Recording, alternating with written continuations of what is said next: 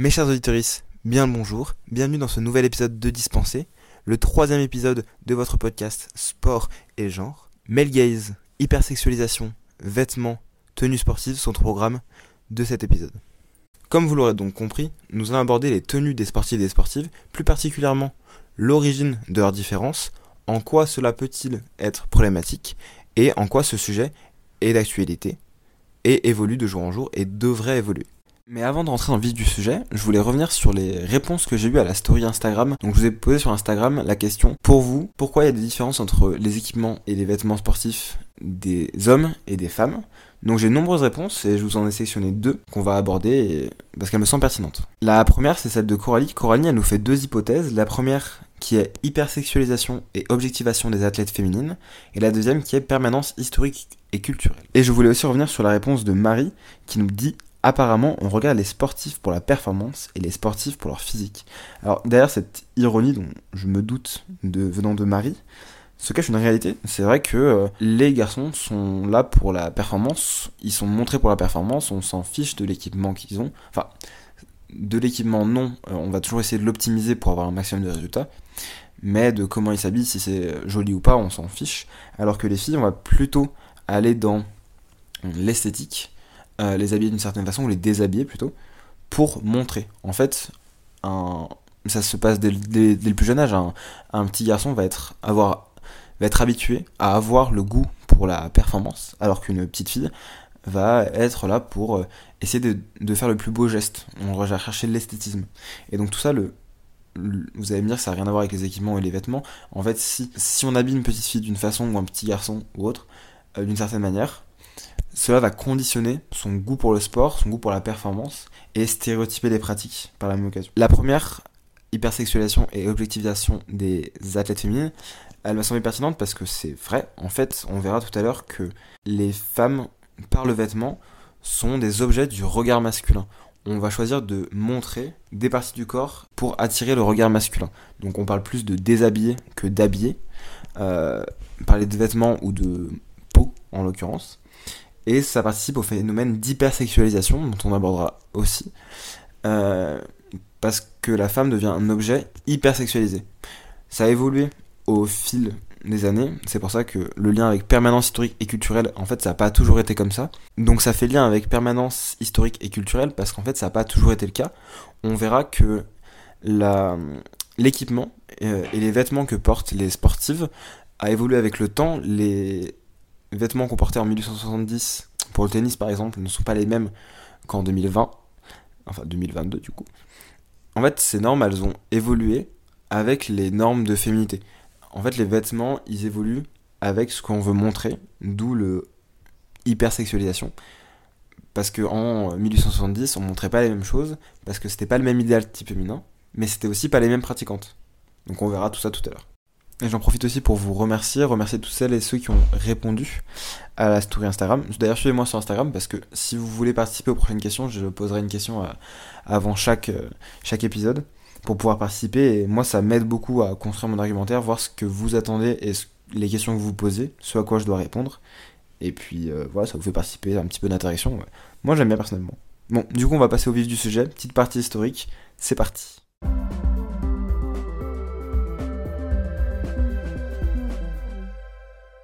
Rentrons maintenant dans le vif du sujet, en commençant par une analyse historique et une petite remise en contexte de cette différence de vêtements sportifs entre hommes et femmes. Pour cela, il faut remonter au 19e siècle, plus précisément fin 19e, en 1874. On prend cette période de fin 19e parce que c'est le début de la structuration du sport moderne, donc tous les codes vestimentaires mis en place à cette époque vont être la base de ce qui va en découler, et donc les, codes et vestimentaires qu'on connaît aujourd'hui. Pour autant, à l'époque, les codes étaient différents. En effet, 1874, c'est la date où les femmes faisant du tennis étaient obligées de porter une jupe longue, ce qui contraste totalement avec aujourd'hui. En fait, c'est qu'à l'époque, les femmes pratiquant du tennis étaient des bourgeoises, et donc en fait, c'était plus pratique pour la fédération de tennis, si on peut qualifier de fédération ce qu'il y avait à l'époque, de prendre leur tenue habituelle, c'est-à-dire euh, corset, et de les transférer sur le cours. Donc en fait, à l'époque, les codes de féminité, c'était pas trop de muscles apparents et pas trop d'efforts pour pas en- entacher la, fonction maternelle de la femme et fragiliser euh, la fonction respiratoire. Donc vous allez me dire, oui, mais Quentin, les normes de l'époque, du coup, elles étaient bien différentes. Comment euh, on est passé de cacher le corps de la femme pour pas endommager ses fonctions, euh, reproductrices à euh, hypersexualiser le corps de la femme? Eh bien tout simplement parce qu'en 150 ans, les normes de féminité ont évolué, donc on veut plus montrer les mêmes choses qu'à l'époque. Quand je dis on, c'est les hommes blancs plus particulièrement. On verra ça tout à l'heure. Ces normes-là, elles commencent à changer au début du XXe siècle. Par exemple, au début 1920, quand les femmes faisaient du sport, elles étaient considérées comme laides, pas féminines.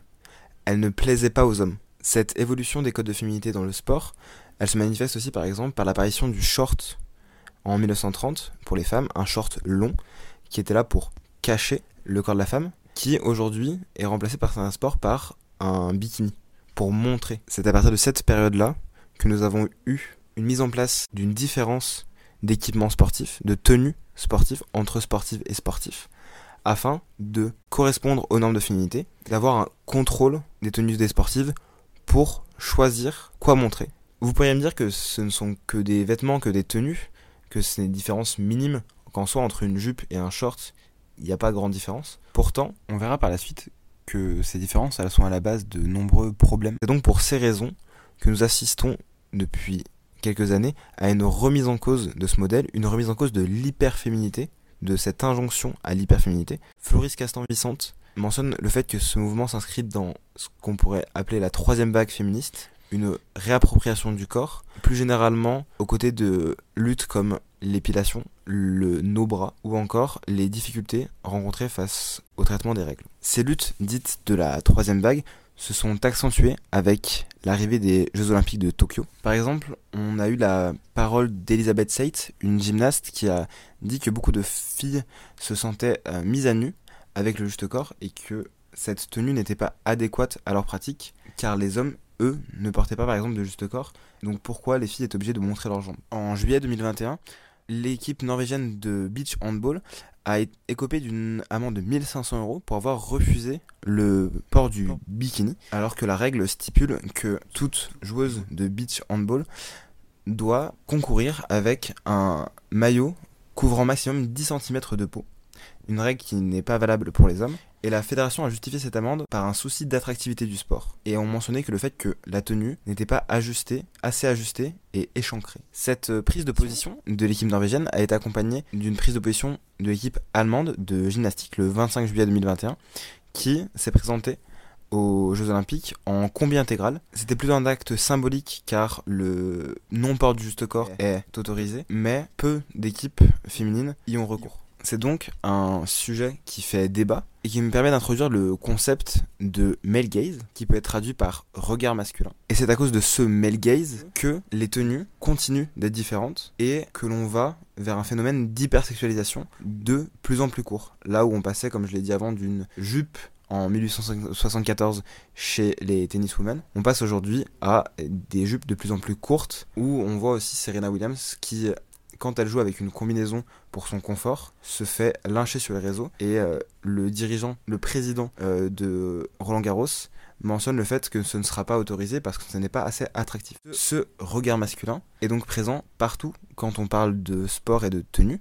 Par exemple, une étude de, demi- une étude de 2004 sur les JO d'Athènes en volet, beach volley il me semble, a été faite et a montré que 20% des plans étaient faits sur la poitrine des joueuses et 17% sur les fesses des joueuses, alors qu'une part négligeable de ces plans était faite pour les hommes. C'est donc à cause de ce regard masculin que les tenues sont différentes. Elles sont là pour montrer l'esthétique, la plastique de la femme, mais pas la performance. En effet, les tenues sont faites par les hommes pour les hommes, les femmes ne sont que objets, et vu qu'on manque de femmes dans les instances décisionnaires, ou dans le marketing, dans le, dans le. Et j'ai pléthore d'exemples sur le sujet. Par exemple, euh, dans une compétition d'escalade, Johanna Farber, alors pardonnez mon accent, s'était plaint de la retransmission télé parce qu'il y avait un, un nombre conséquent de plans sur ses fesses, alors qu'elle est là pour grimper. On a aussi Sepp Blatter en 2004, à l'époque directeur de la FIFA, qui dit que les femmes devraient avoir des shorts plus courts, plus serrés, pour créer une esthétique plus féminine et ainsi avoir un sport plus populaire, accroître la popularité du sport.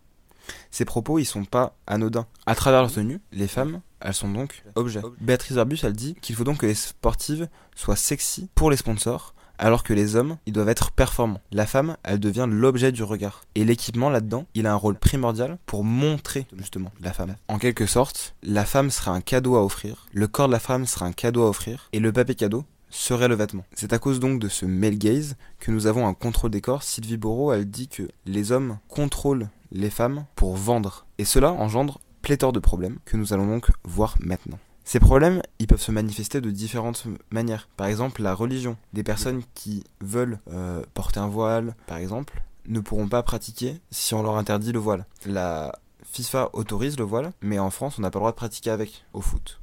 Donc, on a directement une exclusion de ces pratiquantes. Olivia Brin, une athlète britannique de son longueur, elle montre aussi qu'il y a des problèmes pour les adolescentes qui se sentent euh, mal à l'aise vis-à-vis des tenues qu'elles portent en compétition. Ces tenues-là, elles seront là pour montrer le corps des adolescentes, en l'occurrence. Et il y a une étude d'Adidas qui a montré que c'était pas la seule raison pour laquelle les adolescentes décrochaient du sport. En 2021, un quart des adolescentes décrochaient du sport, arrêtaient la pratique à cause de la peur de se tâcher quand elles avaient leurs règles, car on leur imposait de pratiquer en blanc, par exemple, ou en bikini. La tenue n'est pas adaptée surtout en période de règles. D'ailleurs, le sujet des règles, c'est une chose qui revient souvent, notamment quand on parle de Wimbledon, euh, où les tenues blanches sont imposées, et où on a des témoignages d'athlètes qui se disaient mal à l'aise de pratiquer par peur de se tâcher, ou euh, dans un autre domaine, l'équipe euh, anglaise de football, l'équipe nationale, a dit ne plus, ne plus vouloir jouer avec des shorts blancs parce qu'elles étaient forcées à mettre des tampons, même si elles ne voulaient pas et que la pratique en période de règles devenait un fardeau, en plus du regard pesant des spectateurs. Béatrice Barbus rajoute le fait